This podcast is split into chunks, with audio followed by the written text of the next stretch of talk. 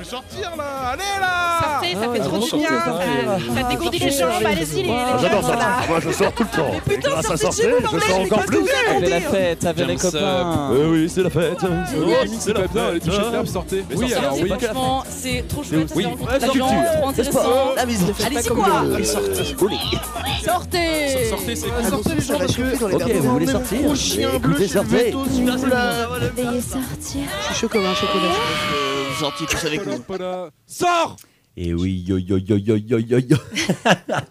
C'est nous les rats qui font du rap à fond les bananes. Il est 16h sur le Central European Time ainsi que sur le paquebot du kiff, effectivement. Cette Et non, personne est née dans les en fait- quatre- dans les fait- 90 finalement. Est-ce que tu veux que je te mette un truc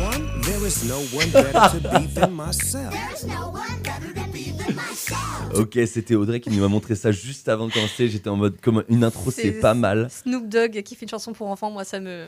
Voilà, Moi j'adore. ça, ça- ça nous mettait. J'adore cet univers. On avait une autre musique, mais finalement celle-là était, était très bien aussi. Euh, vous êtes bien évidemment dans Sortez la quotidienne socio-culturelle étudiante. euh, alors j'allais dire de mauvais goût parce que j'avais une autre musique, mais là c'est plutôt d'un goût correct. Euh, voilà, aujourd'hui journée incroyable parce que, bah non, en fait juste une journée de comme normale, genre de plus sur cette terre euh, qui manque euh, de plus en plus de saveur et de rationalité. Oui, je dénonce. Bah, Je euh, dénonce ici. Pourquoi t'es si morose aujourd'hui? Je sais pas, je sais pas. Mais heureusement que tu es là, Audrey, pour me redonner le sourire euh, par euh, potentiellement jour grisonnant. Mais aujourd'hui, j'avoue qu'il fait beau. Il fait Donc, grave euh, beau. il fait grave beau. Bonjour Audrey, tu vas bien? Bonjour. Bah ça va super. Bah parfait, trop bien. Et Audrey, je crois qu'aujourd'hui c'est aussi un jour un peu spécial. Oui, tu peux me dire pourquoi? c'est le moment émotion. Le moment tears. Alors je profite qu'on soit en direct pour souhaiter un très joyeux anniversaire à ma maman qui Oh, a 50 ans aujourd'hui. Donc euh, elle s'appelle Véronique, voilà, donc si tu m'écoutes, maman, je t'aime très fort. Et j'ai hâte de te retrouver avec toute la famille pour souffler tes 50 bougies. Voilà. Cœur, cœur, c'est marqué sur le conducteur, il y a un gros cœur. Euh, voilà, et euh, ta maman est aussi née le même jour que Guy Manuel des Omen Christo, donc un des membres des Daft Punk, à une année près, il est un an plus jeune. Du voilà, coup, pas le même jour. Bah si, le même jour, mais Ah oui. un- une année avant, tu vois. Ok, d'accord. Voilà, et Hmm. moi je suis né le même jour que Paul Ricard, celui qui a inventé le Ricard. Voilà, c'est une bonne info comme ça. voilà, nos, nos deux destinée. invités qui. Tu as ta destinée. Je t'en prie, Audrey, tu peux continuer. Pardon. Et oui, donc pour cette émission du 8 février 2023, nous recevons Magali Villette, déléguée épilepsie France 37, et Dania, nouvellement diagnostiquée épileptique, mais également depuis quelques années aidante de son époux porteur d'épilepsie, mais surtout étudiante. En quelle filière d'ailleurs? En anglais. En anglais. En anglais. bah, voilà. Et bah, bonjour vous deux. Merci, bonjour. Bonjour. Alors, vous êtes ici en direct des studios de Radio Campus Tour pour parler de votre association et de la Journée internationale de l'épilepsie qui aura lieu le 13 février prochain, c'est bien ça? C'est ça. Alors, avant de commencer euh, de par- à parler de votre association, on va d'abord essayer de comprendre ensemble ce qu'est la maladie d'épilepsie. Alors, déjà, je vais citer la définition que l'on peut retrouver dans le communiqué de l'événement du 13 février que, que j'ai en ma possession. Vous pouvez Donc- dire hein, si c'est bon ou si Oui. c'est pas bon, si Ouais. c'est exact ou pas exact. Normalement, C'est le ça devrait être- communiqué. Voilà. S'il y a une faute, c'est pas de ma faute. Donc l'épilepsie, qu'est-ce que c'est? Eh bien, c'est une maladie neurologique chronique caractérisée par la survenue des crises, entre parenthèses, dont les formes sont variées, attention, et qui correspondent à un dérèglement soudain et transitoire de l'activité électrique du cerveau. Alors là, ce sont des termes scientifiques assez crus, entre guillemets. Est-ce que vous pouvez nous expliquer un peu plus concrètement ce qu'est cette maladie, ce qu'est l'épilepsie Alors, c'est une maladie du cerveau, une maladie donc neurologique, Mhm. une maladie chronique. Chronique parce que ça se répète, on a une répétition des crises. Lorsqu'on fait une crise d'épilepsie, on n'est pas diagnostiqué épileptique parce qu'on peut euh, faire une crise d'épilepsie unique. Unique dans sa vie. hein. Il faut savoir qu'une personne sur 10, sur 100, euh, une personne sur 100 fera une crise dans sa vie unique. Ah oui. Donc, euh, Ok. euh, C'est pas mal. quand même. voilà, mais ne sera pas diagnostiqué épilepsie puisque l'épilepsie, c'est la répétition. Donc, D'accord. au minimum de crises. D'accord, Ok. ok. C'est un, effectivement un dérèglement du rythme cérébral. Mhm. Alors, le rythme cérébral, on va faire une analogie avec le rythme cardiaque. D'accord. Une tachycardie, vous voyez, eh ben, c'est à peu près ce qui se passe dans le cerveau, mais euh, de façon exponentielle, parce que là, c'est pas que une petite partie euh, du- voilà, du, du- de l'organe qui peut se mettre à disjoncter, mais ça peut être toute la globalité. Ça- D'accord. voilà. D'accord. Et puis, euh, ça va euh, provoquer des crises, D'accord. donc ce qu'on appelle les crises d'épilepsie, hein, qu'on qu'on connaît, mais qui vont prendre différentes formes. Euh, donc, on- celle qui est la plus couramment connue, et souvent on, on parle d'épilepsie euh, quand, on, enfin, quand on interroge le, le commun, enfin qui que ce soit. Donc, Mhm. fait- si on ferait un micro-trottoir avec vous, par exemple, on, vous, on te pose la question est-ce que vous savez ce que c'est l'épilepsie? Souvent, on va vous décrire euh, la crise tonico-clonique, donc la personne qui va tomber et qui va convulser. Ouais. Oui. Mais ça, c'est pas, c'est c'est celle qui est la plus connue, mais Ok. c'est pas celle qui est la plus courante. D'accord. D'accord, ok. Voilà. Et c'est pour ça qu'il faut parler d'épilepsie, parce que quand on parle d'épilepsie, il faut parler pas de l'épilepsie, mais des épilepsies. D'accord. On a tendance, nous, dans l'association, à essayer de faire changer le terme en disant que on ne parle pas de l'épilepsie, mais des épilepsies. Ah oui. c'est important. C'est comme, si vous voulez, on voulait parler des allergies et on dirait euh, l'allergie. Ouais, Mhm. ouais, ouais, ouais. D'accord. Voilà, on a différentes formes, différentes. euh, voilà. Et donc derrière, après la, la crise myco- euh, tonico-clonique, on va avoir les crises d'absence qui sont les plus courantes. Donc là, c'est une personne qui va continuer à faire ce qu'elle fait, mais qui va se déconnecter, qui va se mettre en mode automatique et qui euh, donc la vie va continuer autour d'elle, mais euh, elle, elle va pas se rendre compte de ce qui va passer. Donc par exemple, une personne qui va euh, être en- dans Tours et puis bah, elle va continuer à traverser, aller en mode automatique, le Ah tram oui, arrive, d'accord. Vous imaginez. Ouais. Résultat, euh, une entorse au poignet, on s'en est bien sorti. Euh, voilà, et puis après, on a les myocolies. Alors, les myocolies, c'est quoi? C'est les tremblements, euh, c'est des choses comme ça. Alors, pourquoi les, les crises peuvent prendre différentes formes? C'est parce que c'est soit le cerveau dans sa totalité qui va euh, se mettre à avoir une- un, un rythme cérébral anormal, soit ça va être une partie du cerveau. Et D'accord. selon le type où, où est la, la, le parti, la partie du cerveau qui va se mettre à avoir un rythme différent, la- l'expression va être différente. D'accord, ok. Voilà. On apprend tous les jours. C'est fou. D- Déjà, j'en ai déjà beaucoup, trop appris. non, il n'y a jamais trop. On fait un QCM à euh, la fin, Antoine. Oh là là là là. Tiens, Oh. J'espère que tu as pris des notes. hein. Oh là là, va falloir que. Non, non, j'ai rien pour noter. Si j'ai un petit crayon, un post-it, si, si, je peux, je peux noter Alors, euh, tout à l'heure, vous disiez qu'il y avait une personne sur 100 qui avait une fois dans sa vie une crise. Alors, du coup, est-ce que vous avez les chiffres pour les personnes diagnostiquées épileptiques en France? Alors, Aujourd'hui, euh, c'est à peu près 650 000 personnes. D'accord. Euh, c'est euh, un nombre hallucinant par jour qui sont diagnostiqués. D'accord. Euh, Lorsqu'on on a eu le sommet euh, il n'y a pas longtemps au ministère, euh, il y a eu un chiffre qui a été donné. Je me souviens plus du chiffre. Je, suis désolée, j'aurais dû pas grave. l'emmener. Mais ça m'a, enfin même moi qui, qui, est de- qui suis dedans depuis un certain nombre d'années, ce Mhm. chiffre-là m'a choqué D'accord. parce que c'était quelque chose euh, d'exponentiel en fait. Ok. D'accord. Euh, on s'imagine pas, c'était plus de 20 personnes, je crois, par jour qui devenaient, Ah oui. Ah oui. qui étaient diagnostiquées. D'accord. D'accord. C'est quand même important. Ça touche tous les âges, Mhm. Ok. euh, toutes les tranches d'âge et tous les milieux socioculturels. Mhm. Parce qu'il faut, faut être clair. Ouais. Hein, on, va, on va tout de suite aller euh, dans. euh, on va briser les tabous et voilà. Euh, Parce qu'il y en a des tabous comme ça, comme quoi. euh, euh, Justement, parce que nous, nous on, on baigne pas dedans, mais vous, comme vous. Enfin, Magali, toi, Il y a- principalement, tu baignes dedans depuis longtemps. Enfin, je Il y sais a pas depuis combien longtemps. mais- énormément de préjugés à Ouais. bousculer. C'est- C'est d'ailleurs le thème de la journée internationale cette année. Mais euh, c'est vraiment, euh, une fois qu'on va avoir bousculé tous les préjugés, Ouais. donc par l'information, comme on est en train de faire avec vous, euh, les choses vont pouvoir bouger. Mais des préjugés, je peux vous dire qu'il y en a Ouais. euh, qui sont, euh, qui, s- qui- qui sont euh, difficiles à vivre au quotidien. On voit des, des étudiants, on voit des élèves, on voit des enfants, on voit des personnes en emploi qui se retrouvent euh, mises à part Mhm. par des idées préconçues. Donc, il D'accord. faut vraiment qu'on agisse là-dessus. C'est la première euh, Et vous, fort. vous pensez quoi comme autre Du coup, on parlait euh, du, du cas euh, commun du comment dire, de la convulsion pour, chez l'épileptique? Est-ce qu'il y a d'autres préjugés que vous avez en tête euh, que vous pouvez citer euh, Je sais pas, pas enfin, je, je, je- suppose. Eh bien, allons-y sur la convulsion, par exemple. Euh, eh bien, euh, une des, enfin là, on a fait un stand samedi euh, aux Atlantes, par exemple, et on nous a dit, bah, quand on convulse, bah, il faut absolument qu'on mette quelque chose dans la bouche. Ah, ça, je savais pas. ça. Quoi? Alors, on va vous expliquer rapidement, messieurs, mesdames. Écoutez bien, ouvrez vos oreilles. Euh, une personne qui fait une, une crise convulsive, tonico-clonique, Oui. en quelques minutes, son corps fait le même effort qu'une personne qui va faire un marathon. Ah oui, d'accord. Physiquement, Ouais. c'est la Oh. même, c'est le même effort physique.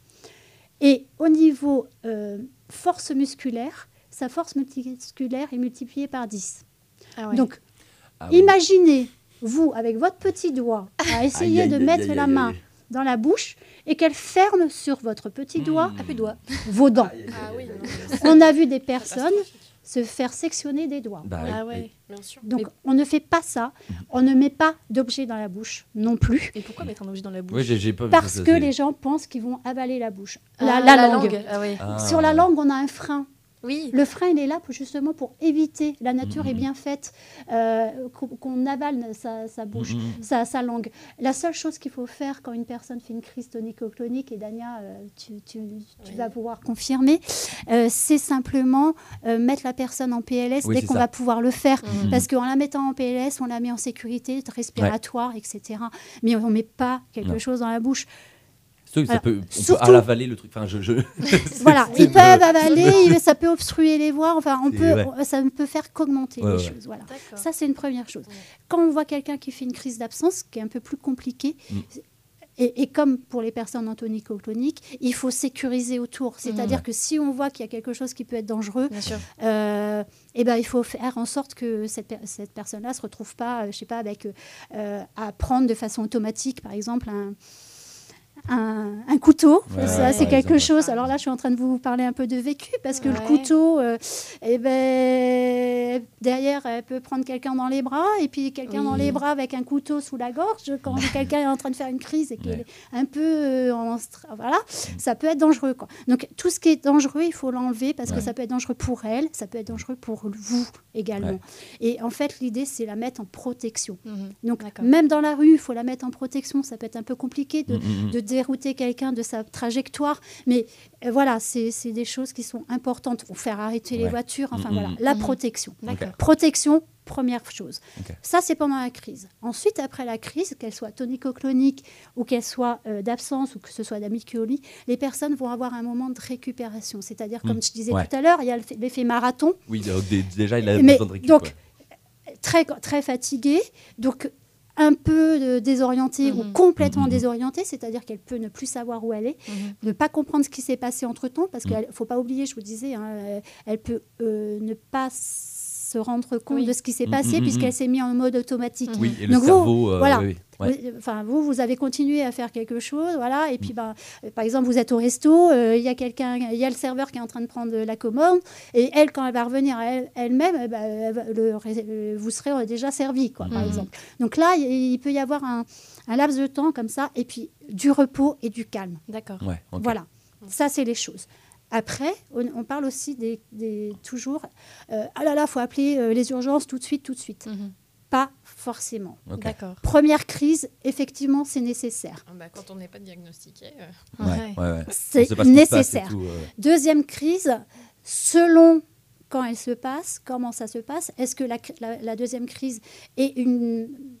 Enfin, quand on est diagnostiqué, euh, s'il y a, comment dire, euh, rebond de crise, c'est-à-dire que la personne a fait une première crise, puis une heure après, elle refait Ah oui, une crise. une récurrence. Voilà, ouais, une, récurrence. Là, effectivement, Oui. faut appeler les secours parce que euh, elle, est en train de se prendre des décharges, des Ouais. décharges, et il faut une intervention, il faut peut-être un médicament Mhm. un peu plus fort pour pouvoir l'arrêter euh, Ouais. dans, dans ce qu'on appelle le mal, en fait. hein, Mhm. voilà. Euh, donc ça, c'est important. Mais voilà, s'il y a quelqu'un qui est qui est épileptique et qui, enfin moi je pense à une personne qui, était- qui faisait des absences, la seule chose à faire derrière, c'était qu'elle soit en repos. Mhm. L'emmener aux urgences, c'est pas lui proposer du repos. Ouais, bah. D'accord. Ouais. Voilà. Il y a plein de trucs. C'est- euh, Stress et en Voilà. plus, ok. Mhm. C'est euh, la ramener chez elle, faire attention, voilà, et puis la mettre en repos et surveiller que qu'elle vaille bien et qu'elle ne fasse pas une crise derrière, effectivement. Voilà. Peut-être que Dania, tu veux rajouter des choses? Ah bah, moi, je dirais aussi que bah, par rapport aux préjugés, euh, à travers l'histoire, en fait, l'épilepsie a été montrée d'une certaine façon, c'est-à-dire euh, on voit Mm. les convulsions, mais ça a été associé, euh, notamment euh, quand on euh, va dans une pensée un peu plus religieuse, Mhm. à la possession. Oui. Ça a été Ah oui, vachement en fait diabolisé, Mhm. des- avec une- des présences démoniaques finalement. Mhm. Euh, on associe ça aux sorcières, enfin voilà. Et donc, euh, il peut y avoir un, euh, dans, dans l'inconscient des gens une réaction de, de rejet Oui. face à quelqu'un d'épileptique sans même comprendre vraiment pourquoi. Parce que le collectif, parce que même si on est entouré de personnes plus ou moins athée aujourd'hui en général en France, Mhm. bah, finalement il y a quand même un collectif avec une pensée judéo-chrétienne qui est là et euh, à qui on a transmis certaines images. Et donc euh, il y, a, il y a un rejet qui se fait à ce niveau-là aussi. D'accord. Pour rejoindre ce que dit Dania, euh, faut pas. Enfin, il y, y a eu un écrit. euh, 400 ans avant Jésus-Christ, Hippocrate, dans son recueil euh, des maladies sacrées, euh, désignait l'épilepsie, donc c'était déjà quelque chose de connu, comme une ma- maladie stigmatisante et stigmatisée. Ah ouais, déjà. Aujourd'hui, on est en 2023. Ça, hein. Hippocrate pourrait écrire la même Ah chose ouais. encore Ah aujourd'hui. ouais. Quasiment. Ok, d'accord. Et euh, du coup, j'avais une question qui vient d'apparaître dans ma tête. Est-ce que ça se soigne du coup? Ou alors, euh, est-ce qu'il y a moyen, comment dire, De limiter. de, li- non? voilà, de limiter Ou alors c'est juste on vit avec? Enfin, je pense que du coup, Daniel pourra plus se répondre. Bah, en fait, euh, moi, je suis dans le processus où là, j'ai donc j'ai été diagnostiquée euh, euh, mi-novembre D'accord. et Ah puis euh, mis euh, sous traitement. euh, donc, j'ai commencé le traitement en- le 21 décembre. Mhm. Euh, et en fait, euh, pour l'instant, je ne sais pas si le traitement me stabilise.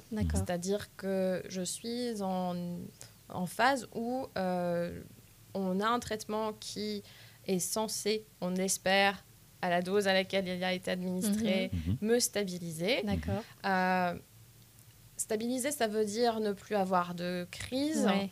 Euh, le problème, c'est que euh, ça peut être euh, vrai pendant un temps, Oui. puis ne plus euh, être Ouais. le cas parce qu'il y a des facteurs qui vont être assemblés, qui vont faire que je vais avoir une crise. Par Mhm. exemple, moi, dans, dans- dans la manifestation des crises, c'était dans mon sommeil. Ça Ah n'est- ouais. ça s'est jamais fait euh, D'accord. éveiller, D'accord. Euh, mais c'était dans des phases de stress importants. Mhm. Et euh, donc, euh, bon, bah voilà, j'ai j'ai eu mes crises. Ouais. Euh, j'ai tendance à considérer qu'on prend en compte son seuil de fatigabilité parce que finalement, c'est ce qui est beaucoup mis en avant. C'est-à-dire qu'on nous explique que euh, on a tous un seuil épileptogène, comme l'expliquait Magali. Techniquement, on a tous dans notre cerveau un seuil qui pourrait être enclenché à un moment donné avec des facteurs Mhm. euh, qui montrent qu'on est sujet à une, une potentielle crise d'épilepsie. Mais ça pourrait en effet ne plus jamais se reproduire. Mais si on prend au quotidien le temps de voir quels sont ces facteurs-là qui sont aggravants et, et changer son mode de vie, euh, euh, adapter euh, son mode de vie de sorte à prendre en compte sa fatigue euh, et ne pas euh, aggraver son seuil de fatigabilité, Mhm. et ben dans ce cas, potentiellement, on pourrait parvenir à, à se stabiliser. D'accord. Difficile de savoir si la stabilisation se fait euh, uniquement grâce au, tra- traitement, uniquement grâce au changement de vie, euh, voilà, de, de- des conditions de vie. Si c'est une accumulation des deux, il y a des personnes qui arrivent à euh, euh, être stabilisées sous traitement. Il y a des personnes qui n'arrivent jamais à l'être alors qu'elles prennent trois traitements en même temps. Oui. Il y a des personnes qui arrivent je- à- au bout d'un moment à arrêter le traitement et se rendre compte que leur mode de vie fait qu'aujourd'hui, ouais. euh, Mhm. c'est bon. Ouais. Euh, ce qui est le cas de mon mari pour le coup. Euh, mais comme on disait, chaque épilepsie est différente. Moi, je fais des crises euh, de convulsions. Mon mari, c'est pas du tout le cas. Il en a fait par le passé, mais aujourd'hui, c'est plus du tout la façon dont son épilepsie se manifeste. D'accord. Donc, il y a beaucoup d'inconnus liés à, à l'épilepsie Mhm. et c'est aussi l'une des choses qui font qu'on a besoin d'en parler. D'accord. Ok. Le cerveau évolue aussi tout le long de la vie. Oui. Et la crise d'épilepsie, comme je disais tout à l'heure, ça peut être un endroit du cerveau, euh, un foyer épileptogène Mhm. qui est là, et que l'information a besoin de passer par ce circuit électrique pour passer. Et puis, à un moment donné dans sa vie, alors parfois à l'adolescence, parfois plus tard, etc., euh, le cerveau décide de plus utiliser ce circuit parce Ouais. qu'il a décidé que d'autres Ouais. pouvaient être plus efficaces. Plus rapide, Donc, l'épilepsie peut, entre guillemets, disparaître. Mais le foyer est toujours là.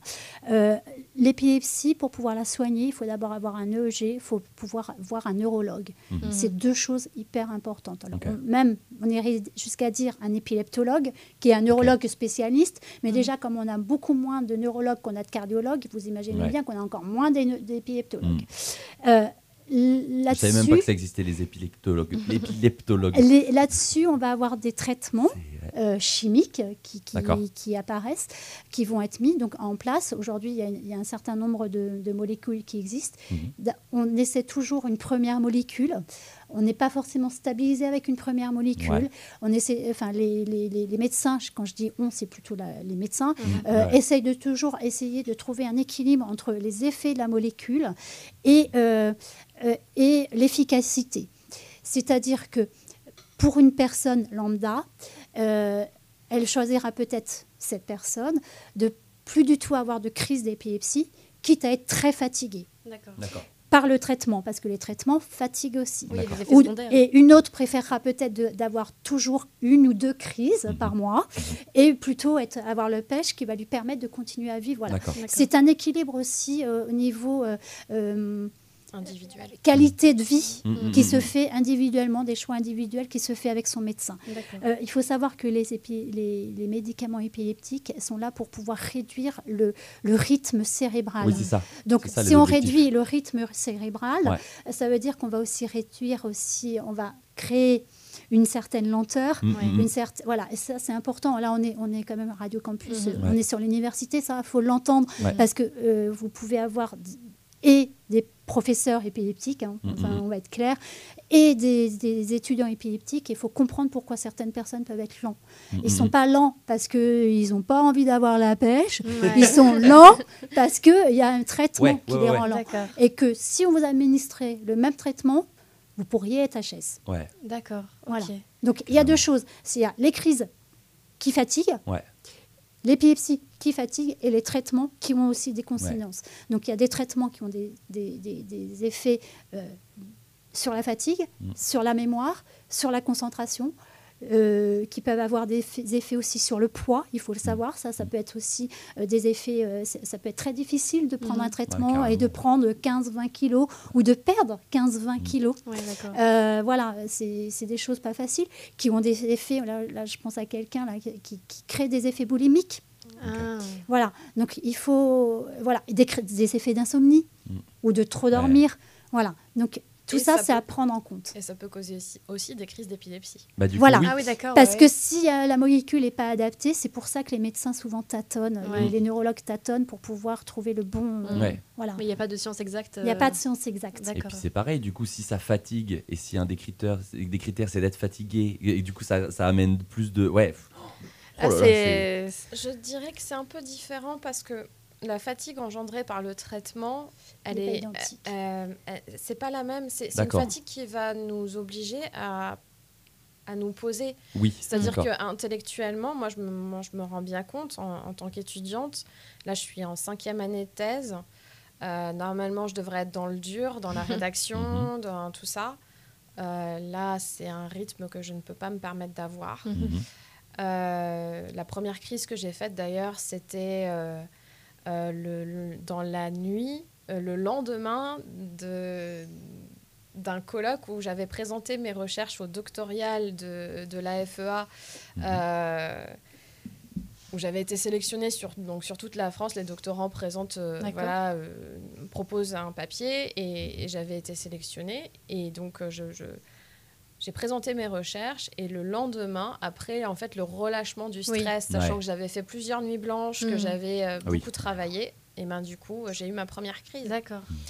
Donc euh, c'est vrai que euh, la fatigue ressentie par le traitement va venir plus mettre en avant le fait, ah bah là physiquement je suis HS donc je vais prendre le temps de me reposer. Mhm. Là où au quotidien on pourrait très bien se sentir très fatigué physiquement, mais finalement l'ignorer. Oui. Ouais. Là, là, on n'a pas le choix. Le Ouais. traitement fait que intellectuellement, je suis pas là. Donc, dans Mhm. tous les cas, la meilleure chose à- pour moi à faire, c'est de, me poser, Oui. de Ouais. faire la sieste. De, Mhm. voilà, Oui, de pas riposter, quoi. c'est ça. Ok. Et est-ce que du coup c'est un peu, euh, alors je sais pas quel traitement, hein, moi je suis, je suis aussi débutant là-dedans, enfin dans, dans, dans le sujet, mais est-ce que ça, ça peut se ressembler à des, des anxiolytiques ou des trucs qui vont vraiment poser le, le, le cerveau et du coup être euh, ou, ou pas du tout, Alors, on sans a, rentrer dans les détails vraiment, mais on a certains épilepti- euh, et- traitements épileptiques qui sont traités, qui sont utilisés dans, dans des troubles euh, anxiolytiques. anxieux ouais. Voilà.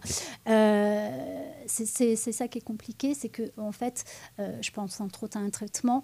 euh, souvent les gens disent bah, je vais prendre un, un- un antidépresseur. Mais non, mais à l'origine, en fait, c'était d'abord un antiépileptique. D'accord, ok. Voilà. Ah ouais, ah ouais, d'accord. Donc, il y a, il y a Ah oui, des traitements comme ça, voilà. Et, et c'est vrai que ça, ça met tout de suite aussi une étiquette, un préjugé sur, Mm, mm, sur mm. le médicament en Ouais, disant carrément. Oh là là, est-ce que je, vraiment, je vais vraiment le prendre? Carrément. Parce que, en fait, moi, je suis pas dépressif. Ouais. Mais non, mais en fait, au Oui, départ, euh, il y a des Ouais. traitements qui ont été conçus pour l'épilepsie. On s'est rendu compte qu'ils pouvaient avoir aussi des effets Mm, mm, dans mm. les troubles de dépression. Ok. Voilà. C'est plus. euh, voilà. Ouais, c'est différent, ok. Euh, alors, je voulais vous citer euh, un passage encore du passage du livre blanc de l'association Épilepsie France, et on va en discuter juste après. Euh, donc, ça dit que, entouré d'une aura particulière, l'épilepsie constitue l'archétype du handicap caché. Encore très mal reconnu, les personnes ne sont en effet entre guillemets malades que quelques secondes ou minutes par jour, par semaine, par mois ou par année.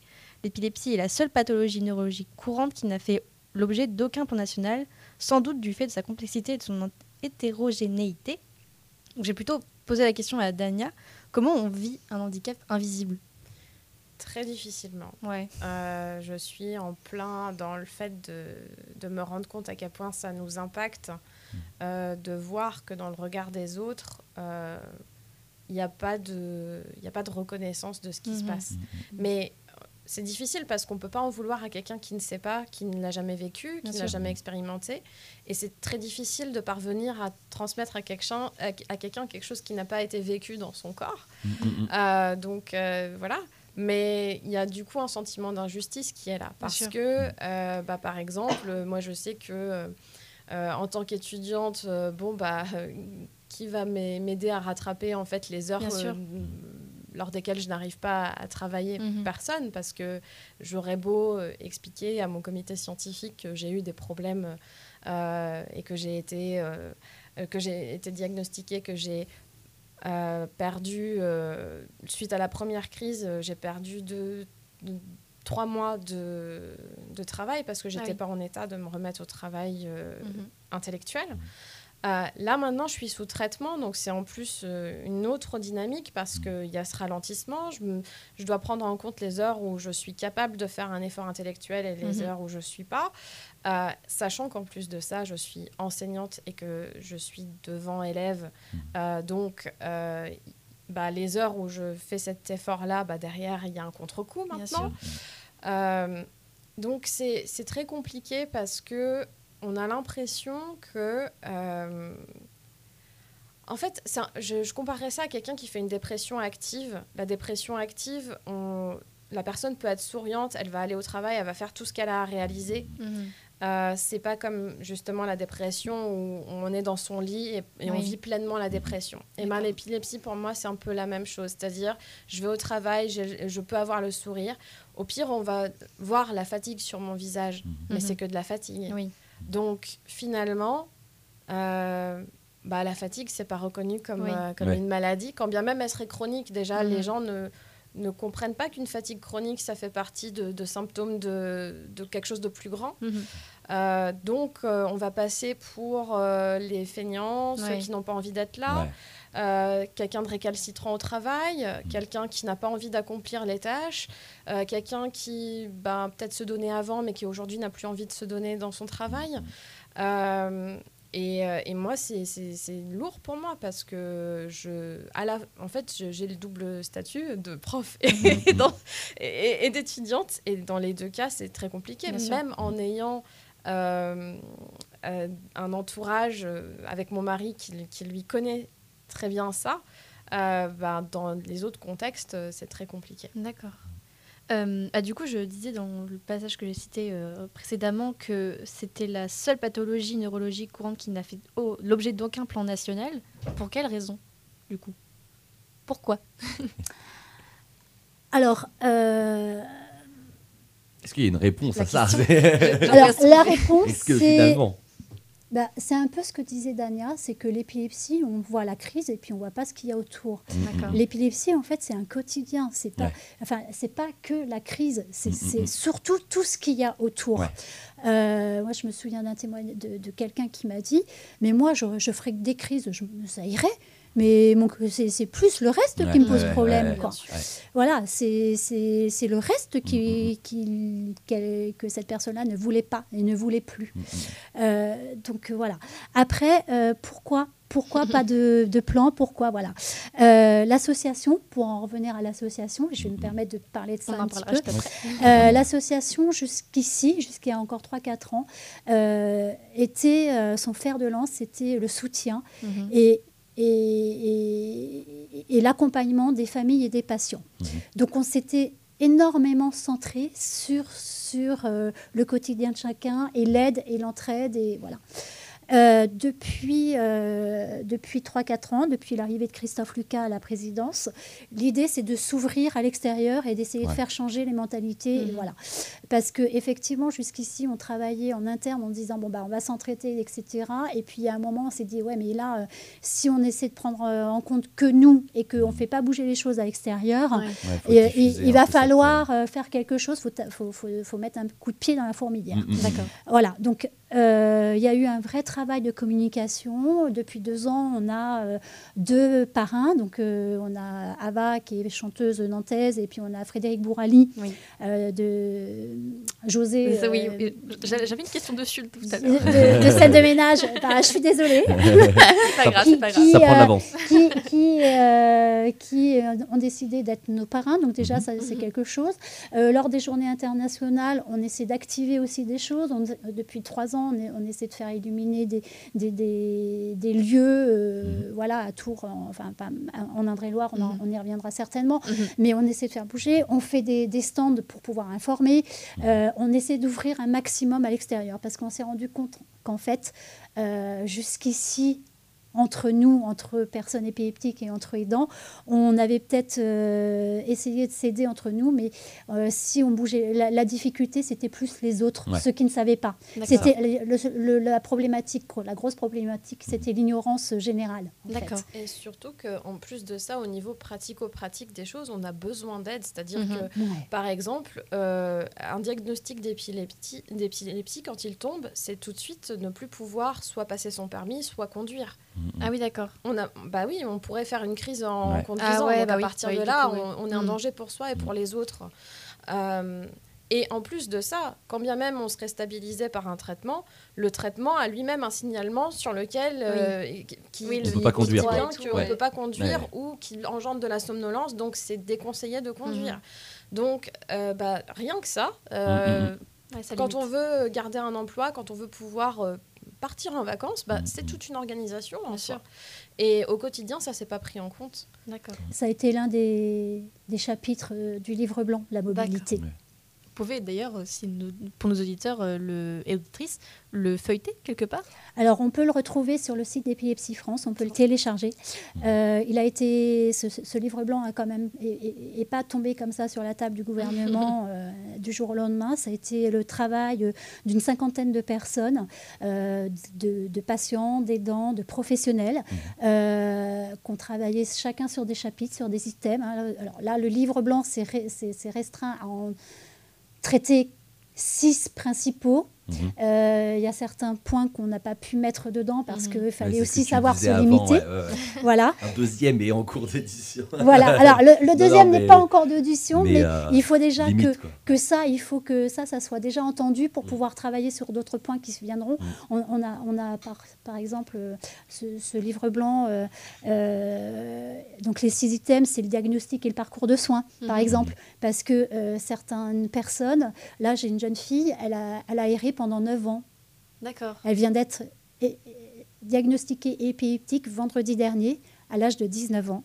D'accord. Et pendant 9 ans, elle n'a pas été. Voilà. Et sa maman a vécu des choses euh, voilà, je, Mm. euh, hallucinantes. hein. Mais Euh, pourquoi ça a pris autant de temps? Parce que, en fait, euh, ça- ça- son type d'épilepsie, tout à l'heure, on parlait de la crise tonico-clonique qui était connue tout le monde, Ouais. mais son type d'épilepsie n'était pas cette crise tonico-clonique. Donc, euh, pour pouvoir la- la- l'identifier, euh, même un médecin traitant n'était pas capable de la définir. Ah oui. Parce que, par exemple, enfin, je- là, je vais sur autre chose, mais euh, dans les études des de, de médecine, euh, Mhm. c'est deux heures, je crois, Ah, c'est vu deux heures dans le programme. euh, dans le programme sur sept ans. Ah, effectivement, ça fait, ça fait short. Je, je dis rien d'autre. Ah Ouais. Voilà. Donc on ne de- peut pas, on peut pas en vouloir à des médecins Bah oui, généralistes. oui, oui, bien oui. sûr. de donner euh, un décontractant oui. à une jeune fille pour lui Mm, dire mm, mm. non mais là de toute façon euh, voilà c'est parce que tu as des échéances de, de diplômes Ouais. etc donc tu es stressé mais non on ne peut pas lui en vouloir Bah. Parce qu'en en fait il n'a pas euh, suffisamment de, de connaissances d'informations Mm, mm, mm, mm. etc voilà et lui tout ce qu'il a retenu souvent c'est la crise tonico-clonique Oui, c'est ça. J'en suis désolée. hein. Alors, je suis pas en train de faire euh, euh, la crise tonico-clinique vs les autres, euh, Oui. les autres types de crises. Mais en fait, euh, c'est des difficultés comme ça. Et c'est pour ça qu'il faut énormément en parler. Ouais. Parce que on, on sait que dans l'entourage des gens, euh, c'est une personne sur 100 quand même. hein.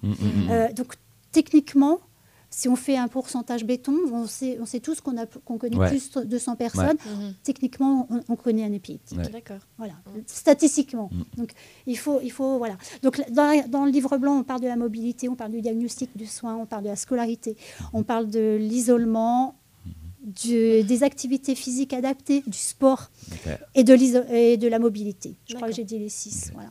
Et là, par exemple, pour, pour- pour revenir à la, la personne euh, de, de- de 10 ans qui a maintenant 19 ans, euh, qui s'est fait diagnostiquer, diagnostiquer pardon, 9 ans après, euh, c'était quoi du coup son. Enfin, est-ce que tu sais, euh, Magali, c'était quoi son, son, son type de crise Si c'était pas celle. euh, C'est des crises C'est de des type absences d'absence. Ouais, c'est ça. Ouais, Ouais. ok. Ah, mais du coup, ça, c'est trop dur à savoir. Si tu n'es pas au courant de ça, genre, euh, tu peux Ouais, avoir d'un un. point de vue extérieur, tu peux pas. Bien sûr. Et si tu connais pas, genre, tu ne peux pas deviner que c'est de l'épilepsie. Enfin, c'est trop. Euh, c'est C'est encore trop peu connu, trop méconnu finalement. C'est très méconnu Ouais. et puis même, enfin même les épileptiques de toute façon n'ont pas toutes les réponses quand bien Ah même ben ça oui, se passe oui, dans notre oui. corps. Mhm. Mais c'est vrai que bah, ça fait partie aussi du parcours de mon mari, ça, parce que lui aussi, ils ont mis euh, 10 ans avant de, Ah ouais. de comprendre euh, ce Mm. qui lui arrivait. Euh, mais euh, pendant longtemps, on a cru que c'était de la spasmophilie qu'il faisait. Euh, Ouais. Typiquement. Et, Ouais. euh, et en fait, euh, il a été traité pour spasmophilie. Après, euh, c'était euh, euh, du, bah, voilà, euh, du stress ou des, des conditions de, de vie du, du moment. Jusqu'au jour où il a fait euh, des, des grosses convulsions. Et aussi, pendant longtemps, on a pensé qu'il faisait des malaises vagos. Mm. Mm. Et, Ah. euh, et on a mis ça sous, sous le coup de ça, en fait, Mm. jusqu'au jour où il a fait des, des convulsions. Et c'est là où on lui a dit Ah, mais en fait, euh, les crises que vous décriviez euh, plus jeunes, euh, Ah, en fait, c'est c'était de l'épilepsie, mais c'était une autre forme. D'accord. Des simulations aussi. Ouais.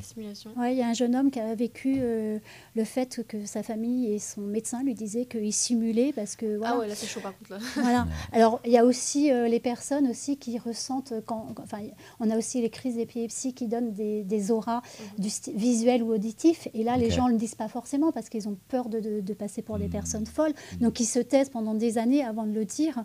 Mais ils en souffrent aussi parce qu'ils se disent, mais, mais je suis fou, enfin, qu'est-ce qui se Mhm. passe? Donc ça, il faut aussi qu'on en parle Mhm. parce que parce que c'est hyper important parce que les gens, euh, on, a, on a des personnes qui sont peut-être traitées euh, aujourd'hui en psychiatrie, etc Mhm. qui en fait au départ euh, sont, sont, sont des personnes qui ont fait des auras, Mhm. euh, donc des crises d'aura, Ouais. mais euh, qui n'ont pas voulu en parler et en fait euh, on, on les a pris pour des, enfin excusez-moi du terme, Oui, pour oui, des bah oui. fous quoi. Alors que euh, avec un traitement, ça aurait pu très bien être géré et, et ça leur aurait pu, ils auraient pu avoir une autre vie. Ah, et- Un autre exemple, enfin voilà, pour, pour terminer, un monsieur a été, trai- a été euh, diagnostiqué épileptique à 54 ans lors oui. d'un accident de voiture. Ah. Ça faisait 40 ans qu'il faisait des crises. Wow. Parce que- et en fait, ça a détruit sa vie parce qu'en fait, il faisait des crises euh, à, à des moments, etc. Et donc, il n'a jamais pu avoir euh, de relations suivies, il n'a jamais pu avoir d'enfants. Euh, le travail, euh, ça a toujours été chaotique parce qu'il s'est retrouvé. euh, euh, voilà. Donc, c'est- des choses comme ça, mais parce que ce monsieur ne savait pas. Ouais. Mhm. Voilà. savais pas. ouais. D'accord. Donc, euh, voilà, bousculons les préjugés. Bah oui, carrément. Et bien sur ce, on va peut-être faire la première pause ouais, musicale. on voulait du coup, euh, Magali, tu m'as conseillé du coup une musique, Mm. euh, donc qui est la- le- finalement la chanson d'Épilepsie France. Voilà, tout à Euh, fait. la vie d'abord. Euh, on je propose qu'on qu'on- qu'on la mette. Voilà, tout à fait. Il y a, il y a un clip qui va avec. Je vous invite aussi à aller- le voir sur notre chaîne YouTube. La musique commence à 43 secondes, donc voilà, il y a une petite introduction, je vous la mets pas, mais je vous mets euh, la chanson, voilà, on revient juste après. À tout de suite. Toi qui me crois toc toc et qui flippe, écoute, je décrypte en musique. Comment t'expliquer si vite, c'est pas le trip d'être épileptique. Même si parfois mon cerveau chauffe un peu fort. Moi je suis comme toi, j'ai bien une âme et un cœur. Je suis cool et j'aime le sport. Pour moi, tu sais, quand ça roule, je suis le roi des déconneurs.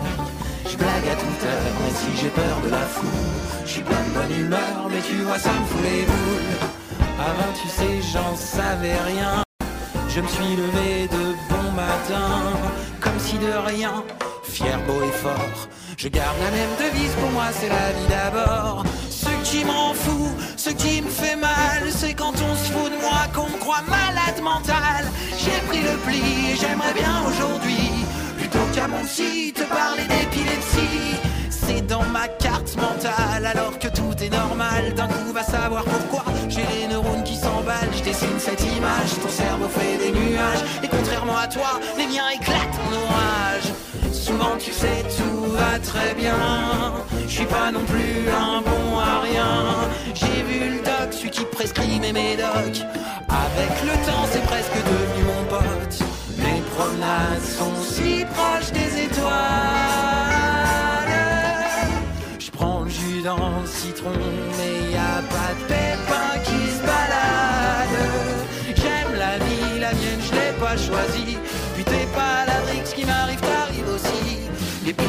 ça frappe n'importe quand, les grands aussi les petits. Papa là, ma colère. Papa là, j'en ai marre de me taire. Et si mon corps a quelques sautes d'humeur en alimentant ma honte, vous allez briser mon cœur. Avant, tu sais, tout allait bien. Puis c'est venu comme ça, l'air de rien. Même si parfois mon cerveau chauffe un peu fort. Moi, je suis comme toi, pour moi, c'est la vie d'abord. Je préfère plutôt dire que je suis incroyable, tordant, homérique, excentrique, éperdu, extravagant, original, louche, décalé, fantasque, fantastique, vertigineux. J'ai compris.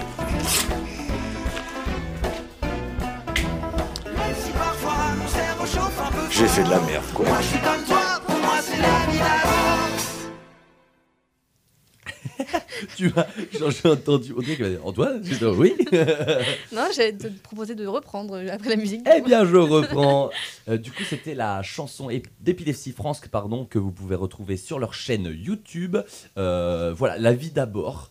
Euh, voilà, donc qui parle principalement de la maladie en chanson, du coup, et que euh, voilà, il faut, il faut, faut s'ouvrir, il faut euh, voilà, essayer voilà, se, se renseigner, en parler aussi.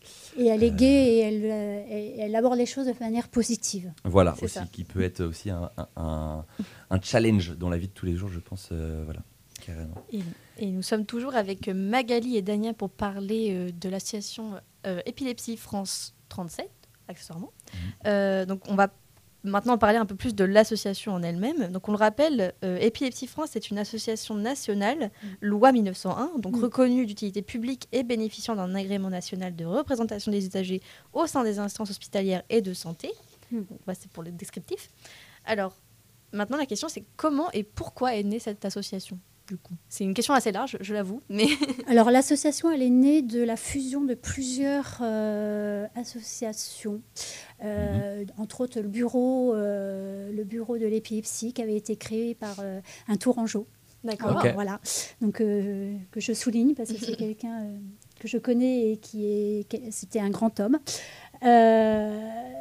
Elle a été en 86, il me semble, euh, dans l'objectif de pouvoir avoir un réseau au niveau national d'aidants dans les Mhm. départements. D'accord. Voilà. Donc c'était un truc national qui s'est ensuite mis un peu dans chaque département. Alors, euh, en fait, elle a fusionné plusieurs associations ouais, au, niveau, national. national Ouais, pour pouvoir créer un réseau d'accord, petit à petit. Euh, moi, il y a trois ans, quand j'ai euh, Ok. quand j'ai rejoint en tant que correspondante, euh, on était à peu près une soixantaine euh, de correspondants et de délégués. Et aujourd'hui, on est 80 il y a 80 départements qui sont, dé- qui sont couverts. D'accord.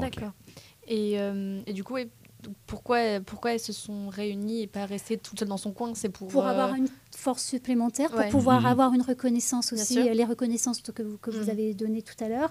Et puis, euh, pour unifier nos actions.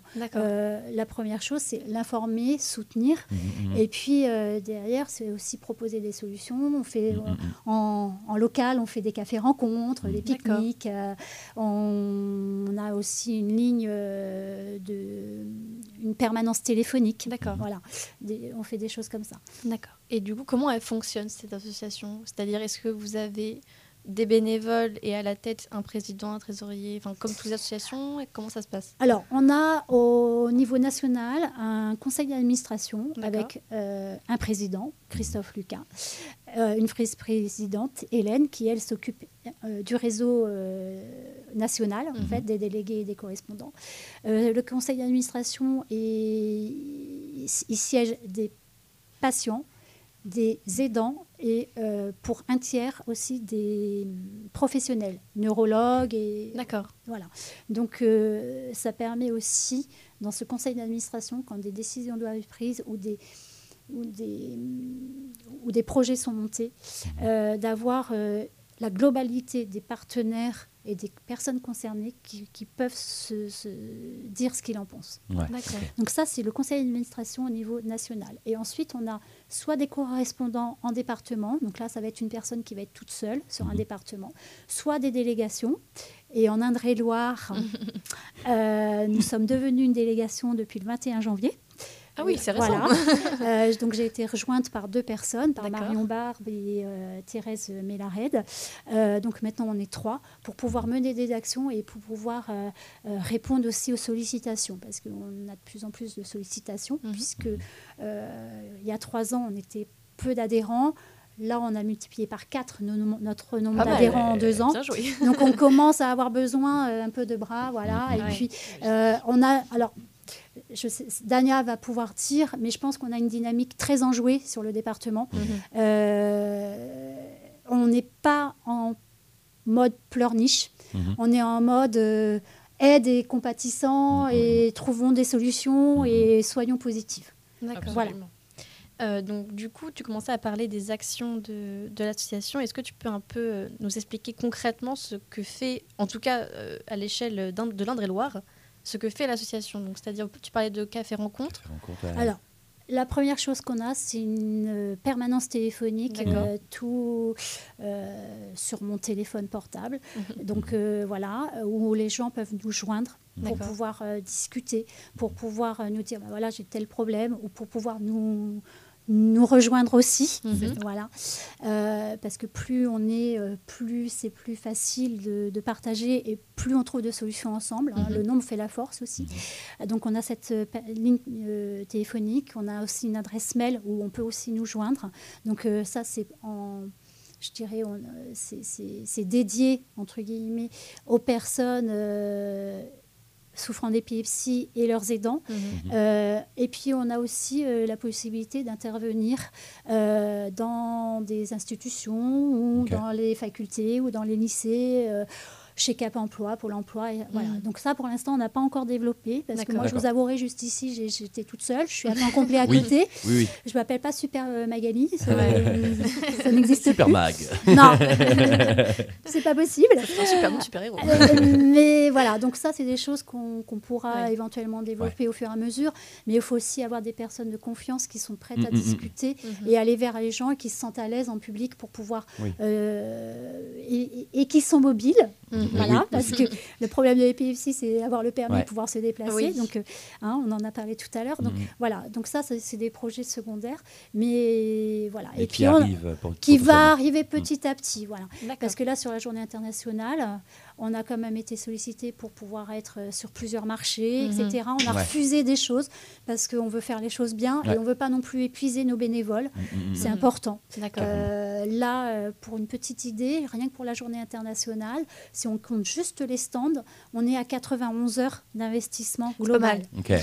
Juste sur les stands, Ouais. présence Ouais. de stands. D'accord. Voilà. Qui- qui- D'ailleurs, la journée internationale qui sera le 13 février, hein, on le rappelle pour ceux qui Oui. viennent de, de- de- de nous On en rejoindre. parlera juste après. Voilà. Exactement, mais je, Je je, vais je, je- je rappelle, on sait jamais. Il y a des gens qui arrivent, il y a des gens Alors, qui partent à la radio. Justement, on, tu parlais de futurs projets. Comment on peut suivre les actualités de l'association? Alors, les actualités de l'association. Alors, d'abord, euh, soit on est adhérent, et euh, moi, je. euh, Enfin, moi, alors, faut plus que je dise moi. Nous. faut que je prenne l'habitude. hein, au bout de deux ans. La délégation, on envoie des mails à nos, à nos adhérents pour dire où on en est, ce qu'on fait. Mhm. Euh, les avancées aussi au niveau national. Et puis, il y a aussi sur le site euh, d'Epilepsie France au niveau national, il y a un agenda sur, euh, pour savoir tout ce qui est euh, fait au niveau national. D'accord. Voilà. Et vous avez aussi des réseaux sociaux? Alors, on a réseaux sociaux, on a un groupe fermé, Epilepsie France, Ok. D'accord. où l'on Facebook, peut... euh, du coup Facebook. Ouais. ouais, Facebook. Un groupe, non mais il y avait juste le mot groupe, donc euh, je Voilà, me suis douté que c'était ouais. Facebook, mais on a un Euh, groupe tout. Fermé dans une cave. où euh, Non, non, non, où les personnes peuvent échanger aussi entre eux. Oui, Hein, voilà. Il y a actuellement à peu près 10 000 inscrits sur ce groupe. D'accord. Ah, c'est pas, pas, mal, un bon groupe déjà. pas un petit groupe. Ok. Une cave, c'est bizarre, ouais. Avec 10 000 personnes, ça fait que ça commence à faire bizarre. Et, euh, et comment on peut aider Simple Moldu que nous sommes euh, pour aider l'association? Alors, si vous voulez aider l'association, il faut la rendre visible. Mais c'est ça, faut en parler. Alors, on va. on- Il y, a- il y a une chose simple. Il y a un petit, euh, il y a un petit euh, visuel actuellement autour de l'association, qui est un cœur, avec euh, notre credo sur cette, sur, cette, sur cette journée internationale, le bousculons les préjugés. Vous pouvez la retrouver, la télécharger sur le site. Ou, si vous n'arrivez pas à trouver sur le site, vous m'envoyez un mail, mais je risque d'être un petit Oui. peu surbooké là si tout le monde m'envoie un mail. Attendez, euh, dans deux semaines. Et euh, vous la diffusez en- avec les hashtags euh, Épi- Épilepsie France et Mhm. puis euh, Ok. JEI 2023. Donc, Déjà, ça, ça va donner de la visibilité. Ouais. Donc, par exemple, je sais qu'il y a des associations d'étudiants, j'ai pas eu le temps de les contacter, Mhm. mais s'ils veulent faire un- un- une photo de groupe Mhm. et, le, et leur, la mettre sur leur page, etc., qu'ils n'hésitent pas, ils peuvent le faire. Les clubs aussi, enfin, comment ça s'appelle Euh, Les activités euh, sportives. Oui. Voilà, vous pouvez le faire aussi, ou, ou la fac de droit, euh, Mhm. enfin n'importe qui. Allez-y, allez-y, Oui, allez-y. oui. Merci. En story, en publication. En story, en pas. publication, euh, euh, les jeunes sont très forts. Ouais, Et puis, euh, alors, ils peuvent le partager et sur Insta et sur. euh, ouais. voilà. Facebook, LinkedIn. Li- TikTok. L'idée, c'est d'avoir les, les hashtags, par Ouais. contre, c'est hyper important. Ouais. Pour que ce soit. Ça marche. Eh bien, euh, maintenant, on va enfin pouvoir parler de la journée De internationale journée, des du coup, l'épilepsie, ouais. puisque je vois que vous bouillonnez pour en parler. Je vais Non. lâcher les chiens, c'est bon. On Donc, donc, comme on le disait, donc lundi prochain n'est pas un lundi comme les autres, car, ce, car ce sera la journée internationale de l'épilepsie. Donc, pour expliquer rapidement de quoi il s'agit cette journée, et après vous pourrez développer euh, si vous le souhaitez, euh, la journée internationale de l'épilepsie se déroule chaque année dans plus de 140 pays à travers le monde, le deuxième lundi du mois de février. Elle a pour objectif de sensibiliser le public à cette maladie neurologique insuffisamment connue. Là, ça, on l'a déjà dit. Mm. Grâce aux campagnes d'information relayées dans les médias, elle contribue à mieux faire connaître l'épilepsie et à la faire sortir de l'ombre. L'épilepsie reste encore tabou par méconnaissance du grand public. Et donc parler de l'épilepsie, faire connaître des symptômes, combattre les idées fausses, c'est permettre de diagnostiquer, de traiter, de lutter contre le rejet et la stigmatisation fréquemment associée à la maladie. Est-ce que pour l'instant tout est correct? Je, je Parfait. rep- je reprends la Parfait. fiche. Vous êtes Le très communiqué. parfaite. Je- Qui a bien écrit ça C'est parfait. C'est parfaitement écrit. Et donc, alors, bah, du coup, on- vous avez déjà commencé à, à en parler. euh, Qu'est-ce que va faire euh, l'association cette journée-là? Alors, sur cette euh, journée-là, euh, on essaie un maximum de toucher par les radios, par la Ouais. presse. Donc ça, Mhm. déjà, on a plusieurs rendez-vous. Euh. Pardon. on, a, euh, on a fait un stand d'information et de sensibilisation aux Atlantes la semaine dernière. On en a un autre euh, où on a été invité euh, par la, la ville de Fondette pour le, Mhm. sur le marché dimanche prochain. On va en avoir un troisième dans le hall de la mairie de Tours euh, parce qu'ils nous ont gentiment sollicité. Là, ils sont venus vers nous. Euh, donc euh, sur la pause méridienne, donc de 11h30 à 14h, on sera présent à la mairie de Tours centrale, à côté, à côté du lycée Descartes, pour situer. Et on a un quatrième stand le 25 euh, février au, pop, pop, pop, à Auchan-Tour Nord. D'accord. Excusez-moi. Oui, c'est ça, la petite arche. La petite arche. Je, je voilà. regarde aussi sur ma feuille. Ah oui, je regardais aussi la petite affiche. Hormis ça. On a sollicité aussi des mairies, on a sollicité des communes euh, de l'Indre-et-Loire et ils nous ont suivis, ils nous ont suivis en nombre euh, pour communiquer et également pour illuminer. Oui. Alors, euh, par exemple, Amboise euh, ne peut pas illuminer en violet. Alors, le violet, pourquoi le violet? Parce que c'est La la, couleur, euh, couleur symbole hein, de D'accord. l'épilepsie. ok. Mais ils, font, ils nous ont proposé de faire en rose, donc on a dit OK, puisqu'ils vont aussi faire un, message. Donc, le château d'Amboise sera illuminé en rose. Et pourquoi Oh. pas violet du coup? Voilà. Pourquoi Parce qu'ils n'ont pas le Ils ont pas le système technique. Ouais, je pense qu'ils ont juste pas le violet. Et voilà. Ils ont pas Voilà. filtre. Ils sont Ils ont pas, en le mode. filtre. euh, oui, on est, on est originaux et tout. Non, je Non, non, juste non. pas le violet. Euh, après, on a également euh, d'autres petites euh, communes, type Menet, Monet- euh, Benay. On a euh, Sainte-Maure, euh, Saint-Avertin. Jouer les tours. Ah Jouer oui. les tours, l'année dernière, ils avaient illuminé leur euh, mairie pendant trois jours. Ah. Euh, on a euh, Chinon. Euh, Chinon. Ouais, sinon, c'est, c'est- tu viens de là. C'est c'est un. vie. Voilà, je vois ça. Pardon. Euh, on a Bourgueil. Ok. Euh, C'est alors, encore chez toi?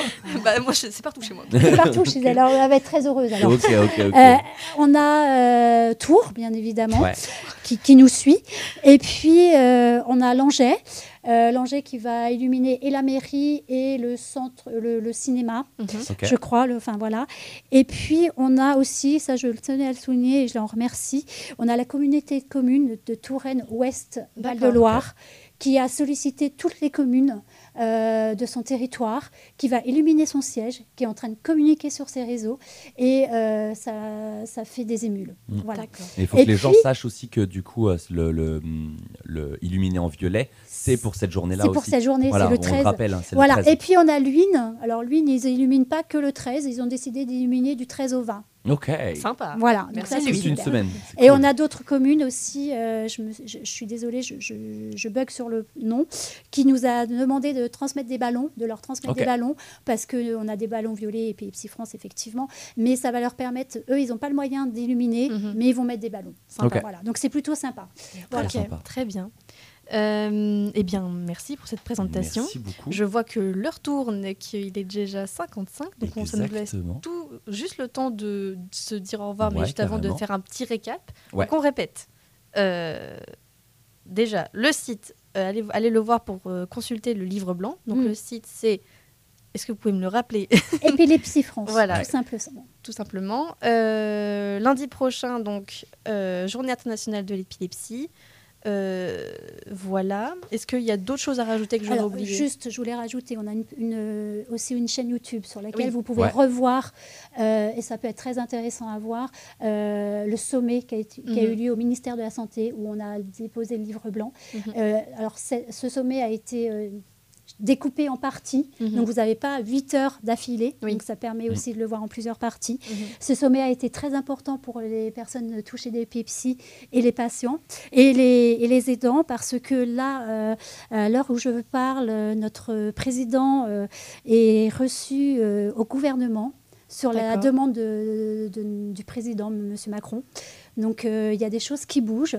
Cool. Euh, le livre blanc va être euh, est porté comme une contribution phare euh, pour le- la Convention nationale sur le handicap. D'accord.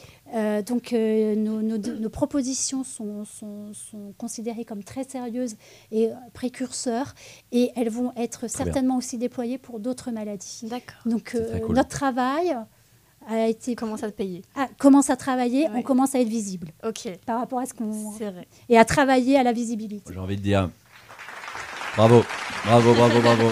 Et puis bravo à. Dania parce que C'est très courageux d'être là. Vrai. Merci beaucoup pour ton témoignage du coup. Ouais. Merci à vous. Eh bien, on va se quitter là-dessus. bah oui, carrément. Finalement, est-ce que on a le temps de mettre euh, la pause musicale qui dure la 2 minutes 41 si Euh, tu veux la- oh là la, troisième, laquelle, la troisième pause La musicale. troisième pause musicale. Alors, j'essaie de retrouver.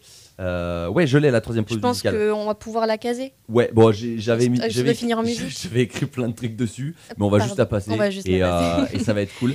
Merci, beaucoup, Merci, Merci à beaucoup vous. Oui, merci pour, beaucoup. euh, pour, euh, pour, euh, Tania. avoir puis, euh, euh, pu contribuer. J'arrive pas à parler. Ouais, non, non mais c'est, c'est- on a eu plein d'infos, là, faut qu'on digère. Mais d'abord. Alors vous imaginez, hein, si vous étiez épileptique, Oui, c'est vrai. On y revient à chaque fois. Voilà, donc. euh, Et voilà. donc, n'hésitez pas, chers auditeurs et auditrices, à aller euh, soutenir l'association Mm. et aussi euh, de retrouver le- l'émission euh, sur euh, le site internet de Radio Campus Tour euh, en podcast qui sera disponible demain, Ouais, normalement. normalement. Et tout sera puis- disponible demain. On va mettre aussi, du coup, tous les liens vers les chaînes YouTube. euh, et les réseaux chaîne, sociaux, euh, le site internet. Ouais, le site euh, internet. Et puis Epsi France, du Voilà. coup, euh, sur YouTube aussi. N'hésitez pas. Bon, là, on l'a dit en, en podcast radio, mais du coup, il y a tout en vidéo et tout. euh. Oui, Magali, tu voulais dire un truc? Merci. Non, euh, merci. Les mains qui se croisent, merci. On n'a même pas le temps de passer une musique. Je crois Ah qu'on va juste se bon bah très bien, on va se dire au revoir alors. Et, euh, et Et- voilà, et merci à à tout le monde. Et bah, bah, voilà, mettre de, mettez de la lumière sur la journée euh, le 13 et pas que. Et pas que, Et pas que et ce jour-là, même tout le temps. Voilà, Non, tout le temps sur. euh, et n'hésitez pas à en parler ou alors à rediriger aussi vers ce podcast. Si ça. vous avez des questions, voilà, euh, sortez, on est là euh, pour vous servir. Voilà. Merci. Merci beaucoup Au et euh, à la bientôt. prochaine.